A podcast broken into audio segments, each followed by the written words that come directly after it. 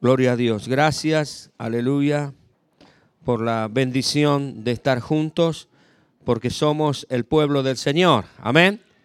Así que, hermanos, quiero compartir con ustedes algunos pensamientos, porque encuentro que a través de los tiempos, a través de la historia, Dios ha realizado su obra por medio de personas que para sí mismas, a sus propios ojos, no eran competentes, pero que estuvieron esas personas dispuestas a ponerse en las manos del Señor para ser tratadas, para ser transformadas, para ser empoderadas, para ser enseñadas, a fin de poder alcanzar el cumplimiento del mandato divino.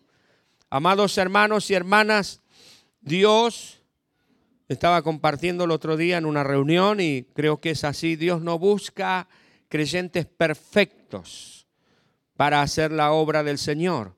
Dios busca hombres y mujeres consagrados al Señor, leales, genuinos, sinceros, fieles, que estén dispuestos a ser moldeados por el gran maestro. Vamos a leer la palabra del Señor en un pasaje que es típico, pero quizás usted lo conozca, lo haya leído alguna vez. Éxodo capítulo 3, versículos 1 al 10. Éxodo capítulo 3, versículos 1 al 10. Apacentando Moisés, dice la palabra, las ovejas de Jetro, su suegro, sacerdote de Madián, llevó las ovejas a través del desierto y llegó hasta Oreb, monte de Dios. Y se le apareció el ángel de Jehová en una llama de fuego en medio de una zarza. Y él miró y vio que la zarza ardía en fuego y la zarza no se consumía. Entonces Moisés dijo, Iré yo ahora y veré esta grande visión. ¿Por qué causa la zarza no se quema, no se consume? Viendo Jehová que él iba a ver, lo llamó Dios de en medio de la zarza y dijo, Moisés, Moisés. Y él respondió, heme aquí. Y dijo, no te acerques, quita tu calzado de tus pies, porque el lugar en que tú estás tierra santa es. Y dijo, yo soy el Dios de tu padre, Dios de Abraham, Dios de Isaac y Dios de Jacob. Entonces Moisés cubrió su rostro porque tuvo miedo de mirar a Dios. Dijo luego Jehová, bien he visto la aflicción de mi pueblo que está en Egipto y conocido sus angustias y he descendido para librarlos de mano de los egipcios y sacarlos de aquella tierra a una tierra buena y ancha, a tierra que fluye leche y miel, a los lugares del cananeo, del eteo, del amorreo, del pereceo, del ebeo y del jebuseo. El clamor pues de los hijos de Israel ha venido delante de mí, y también he visto la opresión con que los egipcios los oprimen. Ven, por tanto, ahora y te enviaré a Faraón para que saques de Egipto a mi pueblo, los hijos de Israel. Amén. Usted puede continuar la historia y de hecho vamos a hablar por un momento, pero vuelvo a reiterar lo que les decía al principio. A través a través de la historia de la humanidad, Dios ha realizado su obra por medio de personas que para sí mismas no servían, no eran competentes, no daban la talla, no, no eran quienes tenían que hacerlo. Pero esas mismas personas estuvieron dispuestas a ponerse en las manos del Señor a dejar que Dios les moldeara, Dios trabajara con ellas, Dios les transformara, Dios les santificara. Fueron creciendo en el camino de la fe, caminando con el Señor, se pusieron en sus manos y entonces, entonces pudieron alcanzar el propósito del Señor. Amados hermanos y hermanas, este pasaje nos habla de la historia tremenda en que Moisés, un hombre, podríamos decir, fracasado, Moisés el fracasado, tiene un encuentro con Dios. En el desierto, él está cuidando las ovejas que eran de su suegro, ni siquiera eran propias las ovejas. Tiene un encuentro con Dios, vio que la zarza ardía y no se consumía. La zarza era un arbusto que en el desierto se enciende y se apaga casi al instante. Y se terminó. Pero lo que llamó la atención de Moisés no fue que la zarza se prendió fuego. Él debe haber visto muchas zarzas que se prendieron fuego durante esos 40 años en el desierto en que él estuvo. Lo que llamó su atención es que no se consumía. Ardía, ardía, ardía y no se consumía. Entonces él se dijo a sí mismo, algo hay aquí. Y se acercó. Y como Dios estaba allí, le dijo Moisés, quita el calzado de tus pies. De la manera en que vos estás, no podés cumplir con mis propósitos. Así es que tenés que renunciar a lo que, a todo aquello que es tu protección. E inclusive a todo aquello que son tus impedimentos. Tenés que sacarte el calzado de tus pies. Y nosotros pensamos un poco, Moisés, ¿qué era lo que tenía? Tenía un zapatito cerrado con cordones, una zapatilla, una... No, tenía una sandalia. Lo que para él significaba protección, pero que también, también, en un sentido significaba un impedimento, porque muchas veces, y nosotros sabemos, que las sandalias o el calzado nos molesta para aferrarnos al piso, ¿o no? ¿Eh? Cuando por allí andamos, si queremos aferrarnos bien, nos sacamos la zapatilla y ahí los deditos se clavan en la tierra y se puede hacer fuerza, ¿o no? ¿Eh? Ahora, Interesante esto. Moisés se acerca al Señor y Dios, Dios abre su corazón a este hombre, a este hombre fracasado, que no tenía nada, y Dios abre su corazón. ¿Y qué es lo que le dice Dios? Dios abre su corazón a Moisés y le muestra lo que había en su corazón. Dios había visto la necesidad de aquellos que estaban bajo la esclavitud de Faraón. Había visto la necesidad del pueblo. No se le habían mostrado las noticias, ni tampoco había recibido el Señor por WhatsApp un mensaje, un video, con las distintas ideologías, con la ideología de género del, del, este, mm, del faraón, que había que matar a todos los niños ¿Mm? Dios no recibió eso, Dios lo había visto. ¿Por qué? Dios había visto al pueblo esclavizado, había visto al pueblo empobrecido, había visto al pueblo maltratado, había visto al pueblo sufriente, había visto al pueblo que había elevado su clamor al Señor, como hoy día el pueblo eleva el clamor a Dios de distintas maneras. Porque la violencia de la que estuvimos hablando hoy, las distintas ideologías humanistas, los distintos, digamos, procederes, actitudes, son una manifestación de que hay una necesidad. Hay una necesidad. Hay una necesidad. La gente clama.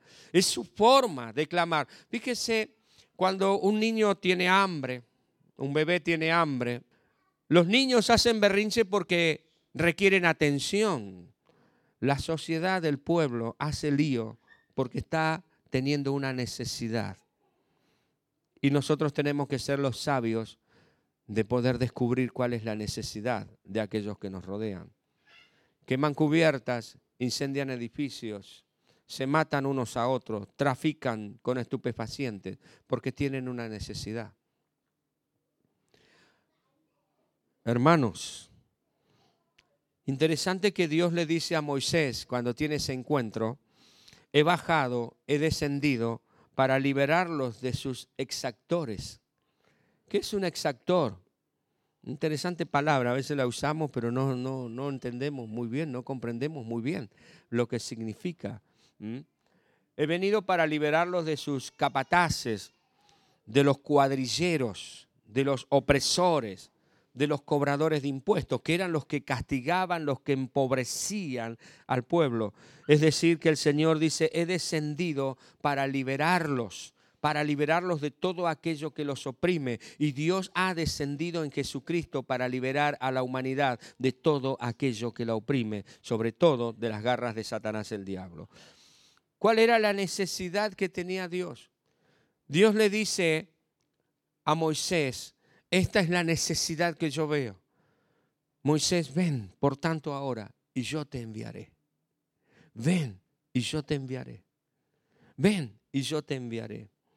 La aparente inutilidad de Moisés se nos muestra, porque dice, ¿quién yo? ¿Quién yo?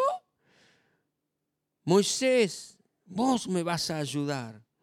El pueblo, hermanos, después que Moisés accede a esta petición del Señor, sale, nos dice la palabra en Éxodo capítulo 13, versículo 16, con mano poderosa. Dios, dice, nos sacó con mano poderosa. La palabra de Dios nos muestra, nos cuenta de hombres de Dios que al ser llamados por Dios, se sintieron incapaces de poder lograr. La historia que les conté recién, Moisés se sintió incapaz de poder lograr el cometido de libertar a un pueblo que había sido esclavizado, que estaba siendo oprimido. Él dijo, ¿quién soy yo, Señor? Pero cuando Moisés se dejó tratar por el Señor, la cosa cambió. Si nosotros miramos a Moisés el fracasado, es el primer ejemplo que tengo para mostrarles esta mañana, en Éxodo capítulo 3, vemos que él en primer lugar dice, yo no, no doy la talla, no, no, no soy nadie para hacerlo. No soy nadie. Lili, necesito que me des una clase de escuela bíblica a los niños de entre 3 y 5 años. Y Lidia ya dice, ¿yo? Yo no sé nada. ¿Cómo le voy a dar una clase?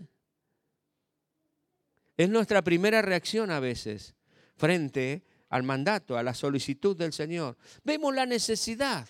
Vemos la necesidad de los niños que necesitan a Jesús, o vemos la necesidad de los adolescentes, o vemos la necesidad de los, de los matrimonios que necesitan al Señor. Pero nos decimos a nosotros mismos y le decimos a Dios, ¿quién yo? Yo, Señor.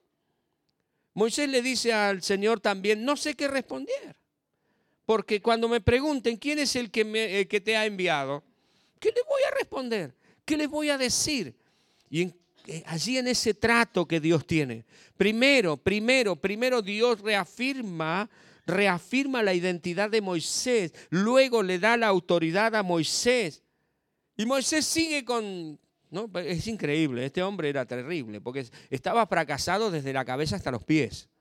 Realmente, eh, si, si hay una persona en la Biblia que le ha presentado objeciones a Dios para hacer lo que Dios le pedía que hiciera, ese fue Moisés. Increíble, porque después que Dios reafirma su identidad, después que Dios le da el mensaje, le da la autoridad, Él dice, yo la verdad, Señor, no soy convincente cuando hablo. Porque la, la, la, la, la, que, que, que, que, que, que, no, no, no, no, no, no, no, me, me, me, me entiende, ¿no? Objeciones. Y Dios trata con eso. No me van a creer, no sé hablar, no sé qué decir, no tengo mensaje. ¿Cómo lo voy a hacer? Definitivamente, luego Moisés le dice al Señor, Señor, yo no soy la persona adecuada. Definitivamente, Señor. Andá y prende la zarza en otro lado, que otro vaya, porque yo la verdad, yo no, Señor. Señor mío, dice 4.13 de Éxodo, Señor mío, envía, te ruego, por medio del que debes enviar. Yo no soy la persona. Pero Moisés se dejó tratar por el Señor. Usted puede leer la historia. Moisés se dejó tratar por el Señor. Y cuenta la Biblia que el pueblo salió con mano poderosa. No por la inteligencia, no por la sagacidad, no por, eh, por, por, digamos así, las capacidades personales y humanas de este hombre que a sí mismo se creía fracasado, sino salió con mano poderosa, porque dice, si usted lee toda la historia, se va a dar cuenta que dice en Éxodo, dice la palabra que el pueblo dice, uy, Dios pelea por ellos, rajemos, y ya era tarde. Amado hermano, hermana, si te sientes como Moisés, quiero decirte que eres la persona que Dios está llamando, porque Dios nos llama a los inteligentes. Dios nos llama a los que se la saben todo. Dios nos llama a hacer la obra tan vital y tan importante de encaminar personas al cielo aquellos que ya ah, yo soy. Si yo no estoy, acá la cosa no camina. Dios nos llama a esas personas. Dios nos llama a esas personas que siempre te están dando consejos diciendo, ay, la obra de Dios tendría que hacerse así, tendría que hacerse así, porque ellos miran de afuera, jamás se involucran, jamás ponen las manos en la masa. No los vas a ver cuando estamos trabajando en la construcción, no los vas a ver llenos de cal porque están trabajando en la construcción. Tampoco los vas a ver eh, manchados con pintura cuando estamos pintando. Tampoco los vas a ver allí poniendo la cara cuando estamos haciendo un aire libre, porque no se la bancan. Porque ellos saben cómo hacer las cosas. Y dicen, esto tendrían que haberlo hecho así. Ay, pastor, mire, esto lo tendría que haber hecho así. ¿Por qué no viniste vos a hacerlo? Porque se las cree todas. Pero sin embargo Dios usa a los inútiles. Dios usa a los que según sus propias creencias no sirven, pero para Dios sirven.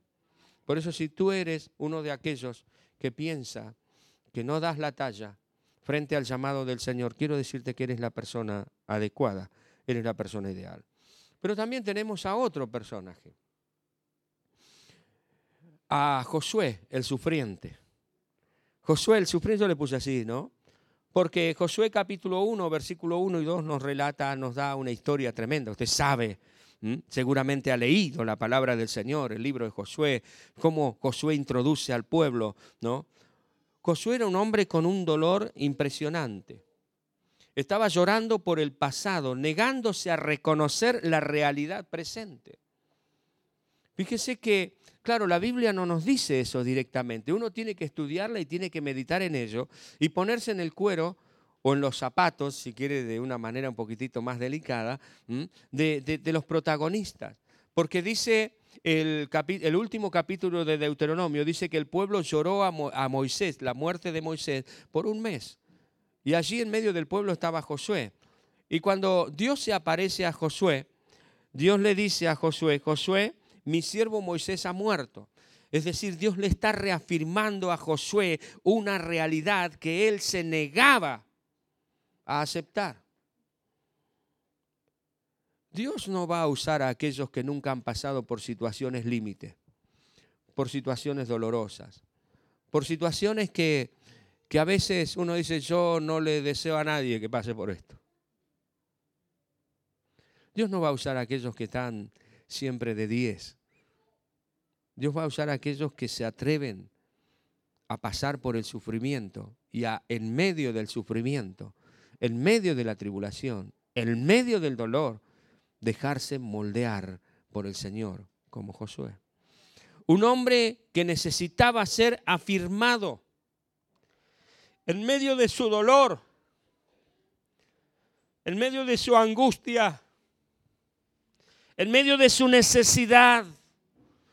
Josué necesitaba ser afirmado en las promesas de Dios. Porque Dios le vuelve a reiterar, Dios le vuelve a decir, Josué, yo les voy a entregar, te he entregado como le dije a Moisés, toda la tierra que pisare la planta de tu pie. Señor, estoy sufriendo, estoy llorando, estoy abatido, no tengo fuerza. Josué, esto es para vos. Aleluya. ¿Sabe que por más que nosotros estemos atravesando el momento que estemos atravesando, cualquiera sea él, las promesas de Dios no cambian. Siguen siendo las mismas. Josué necesitaba en ese momento de sufrimiento que él estaba atravesando y de dolor, de lágrimas, de angustia, de amargura, necesitaba seguridad de la victoria frente a los desafíos. Y Josué se dejó modelar por Dios porque Dios le dice en el versículo 5 del capítulo 1, nadie te podrá hacer frente en todos los días de tu vida. La obra de Dios no se hace con personas que son superhombres, sino Superman hubiera venido y ya serían todos creyentes. Ni tampoco con el hombre araña, ni con el capitán América. No necesita Dios de esas personas. Dios necesita de personas débiles como usted, como yo, pero que se dejen modelar por Dios, que permitan que la palabra del Señor ingrese en sus corazones y se atrevan a caminar sobre esa palabra, no sobre sus emociones, no sobre lo que están viviendo en el momento, sino sobre la palabra del Señor. Es lo que Josué necesitó. Josué necesitaba, era un hombre un hombre con dolor que necesitaba también, ¿no? Caer en la cuenta, en la realidad de que para obtener las promesas del Señor hay que esforzarse. Hermanos y hermanas, Moisés, eh, Josué debía liberarse de toda idea o sentimiento romántico de la obra del Señor. Es decir, Dios lo va a hacer todo sin que yo haga nada. Cuando Dios le dice a Josué, esfuérzate y sé valiente. Esfuérzate. Esforzarse es ir más allá de las fuerzas que uno tiene. Es ir al límite es ir más allá. Si queremos ver resultados, tenemos que ir más allá. Hay que ir más allá. Dios le dice a Josué, Josué, la tierra es tuya. Señor, estoy llorando. La tierra es tuya, sos mi hijo. Yo te he dado todo lo que había dicho. Las promesas son para vos. Esforzate, sobreponete, da el paso. Que yo voy a estar contigo. Josué necesitaba ese trato. Josué necesitaba también valorar la importancia de la palabra del Señor. Valorar la importancia que tiene la palabra de Dios. Porque no es con ejército, no es con fuerza, sino con mi espíritu, ha dicho Jehová de los ejércitos. El corazón de toda persona, por más que sea débil, por más que sea frágil, por más que esté atravesando situaciones adversas, pero esa persona se va a levantar, va a hacer lo que Dios dice que tiene que hacer si su fe está afirmada en la palabra del Señor.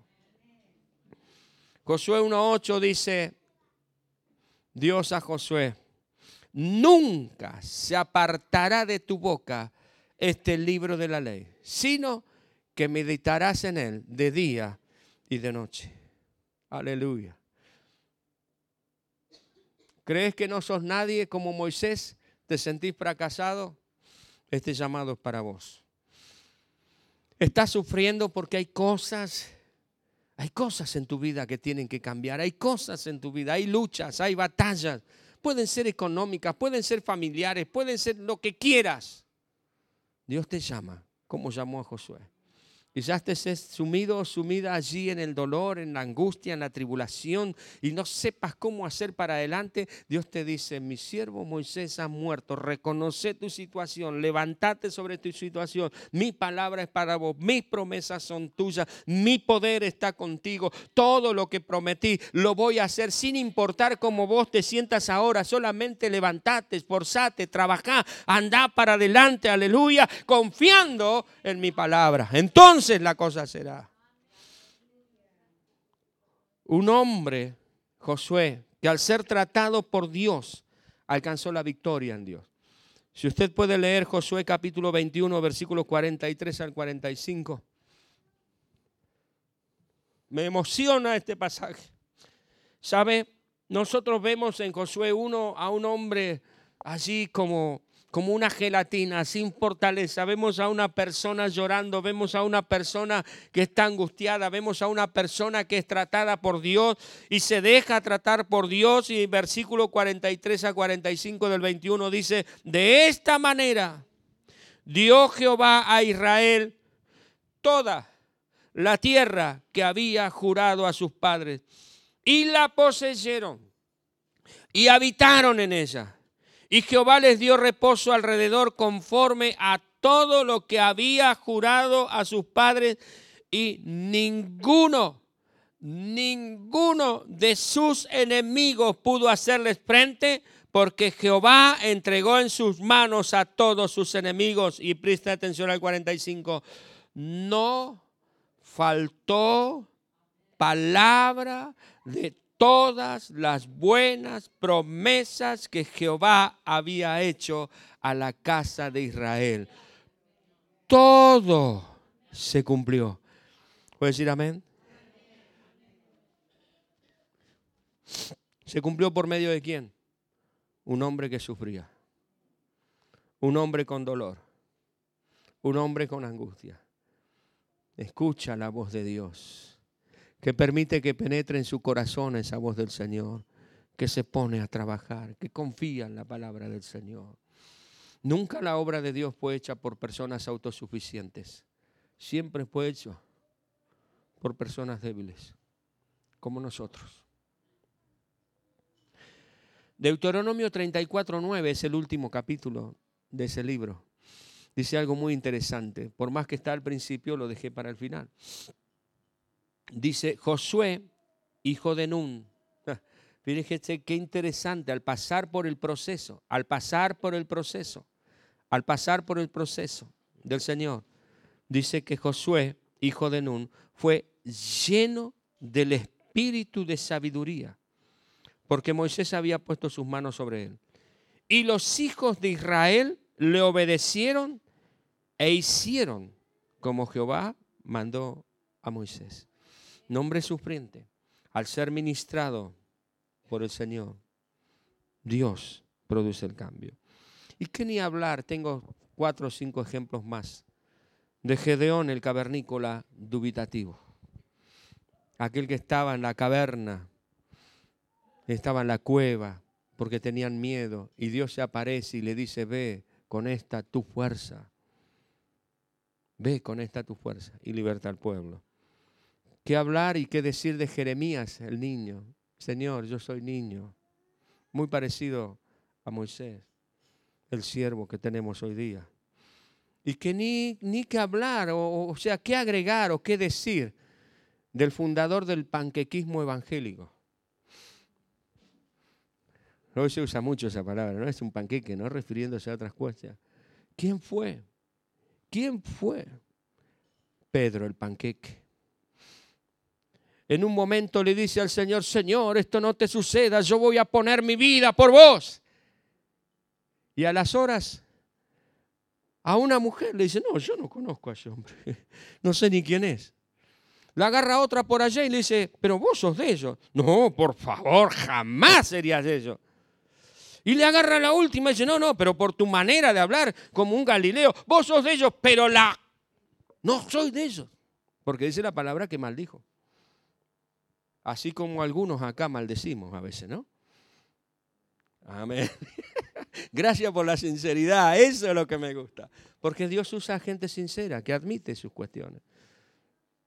Ahora cuando Dios trata a, Pedro, qué hombre, qué hombre.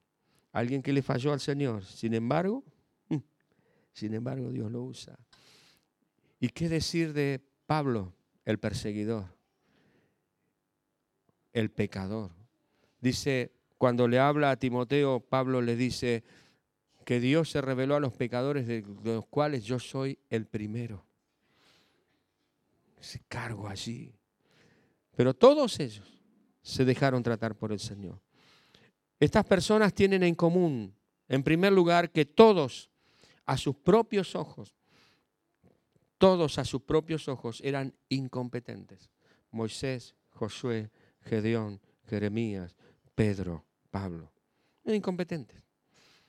El único que quizás podría salirse de esa regla casi es Pablo porque era un doctor de la ley, era alguien que se las sabía todas. Sin embargo, Dios lo tiró del caballo. Y entonces pudo ser utilizado por el Señor. De tal manera que después en Filipenses capítulo 3, Pablo dice, todo esto lo tengo por basura, con tal de ganar a Cristo. Así que si estás dentro de aquellos que se creen que se la saben todas, porque tenés el instituto, porque tenés el bautismo del Espíritu Santo, porque qué sé yo, sos de la iglesia del pastor Omar, porque esto, porque aquello, ta, ta, ta, ta, ta, ta, deja que el Señor te tire del caballo, por favor. Si no te bajas del caballo, no vas a poder ser eficaz en la mano del Señor. Amén. Todos tuvieron un corazón abierto y oídos atentos a la voz del Señor. Moisés tuvo un corazón abierto. Escuchó al Señor en medio del desierto que estaba viviendo. Josué escuchó al Señor en medio del sufrimiento. Gedeón escuchó al Señor en medio de la situación que estaba atravesando. Pedro, aunque fue un panqueque, escuchó al Señor. Y se dio vuelta otra vez. Definitivamente, nunca más dejó de ser un panqueque.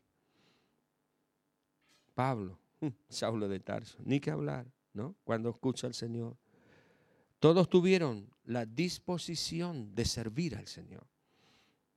No es que no tenían otra cosa para hacer. Todos eran hombres ocupados. Si pensamos en Saulo de Tarso, él tenía facultades, universidades donde ir a enseñar. Tenía cristianos que ir a matar. Un poco de humor negro. Sin embargo, todo lo dejó para servir al Señor. Pedro tenía su empresa naviera. ¿Qué problema tenía? ¿Mm? Moisés tenía, no eran de él, pero por lo menos podía vivir con las, allí con el ganado de su suegro, ¿Mm? que no eran pocos tampoco, tenía el futuro asegurado el hombre. Sin embargo, lo dejó todo. Todos tuvieron la disposición para servir al Señor. Todos tuvieron en común esta cuestión. Todos se dejaron tratar por el Señor. De distintas maneras. Usted no vaya a creer y no tenga, no tenga la idea romanticista de muchos cristianos que dicen, ay, Dios me habla y trata conmigo. Sí, sí, Dios te habla y trata con vos.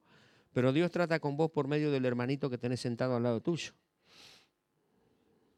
Dios trata con vos por medio de, ¿eh? de la que está delante o de la que está atrás este, también, ¿eh? sino por medio de tu pastor. Dios te trata por medio de aquellas cuestiones que pasan en tu trabajo, de tus compañeros de trabajo. Dios te trata por medio de la falta de divisa a veces. Es la manera que Dios tiene de tratar con nosotros. Dios te trata por medio de los imprevistos. ¿Sabes qué? Dios te está tratando hasta en el momento que vas corriendo a la parada del colectivo el colectivo se te perdió. Se te fue. Dios te está tratando ahí. Dios está tratando con nuestra vida, con nuestro corazón. Si las veces que Dios me ha tratado a mí cuando se me pinchaba la bicicleta, Dios mío. Ay, justo ahora, Señor, ir caminando con la bicicleta cuesta. Dios nos trata. Todos se dejaron tratar por el Señor. Un punto muy interesante. De todos estos que hemos visto, todos obedecieron al Señor. Obediencia al Señor. Todos contaron con la promesa del Señor. Todos, en absoluto. Todos contaron con la promesa del Señor. Lea nuevamente los pasajes de estos personajes y se va a dar cuenta. Yo voy contigo. Y nosotros no somos menos, porque el Señor Jesús dice, he aquí, yo estoy con vosotros todos los días y hasta el fin del mundo. Hay una ingente necesidad, hermanos, una urgente necesidad. Dios está llamando a los Moisés, a los Josué, a los Jeremías, a los Gedeones, Dios está llamando a los Pablos, a los Pedros, a cumplir su propósito. Nos vamos a poner en las manos del Señor. ¿Cuándo le vas a decir que sí al Señor? Un mundo nos está esperando. ¿Cuándo nos dejaremos tratar por el Señor? Para que ellos conozcan a Jesús. Eso creciendo adentro. ¿Cuándo nos dejaremos tratar para ir a, Chile, a Ecuador, a Cuba, a Túnez, a los mapuches? ¿Cuándo nos dejaremos tratar? ¿Cuándo comenzaremos a hacer lo que tenemos que hacer para que Dios haga la obra que quiere hacer por medio nuestro? Porque si algo algo Dios va a hacer en esta tierra, lo va a hacer contigo y conmigo. Nada más. ¿Te sientes inútil? ¿Te sientes niño? ¿Te sientes fracasado? ¿Te sientes que estás en una situación compleja emocionalmente? ¿Te sientes? Eres la persona adecuada. Le puedes decir que sí al Señor.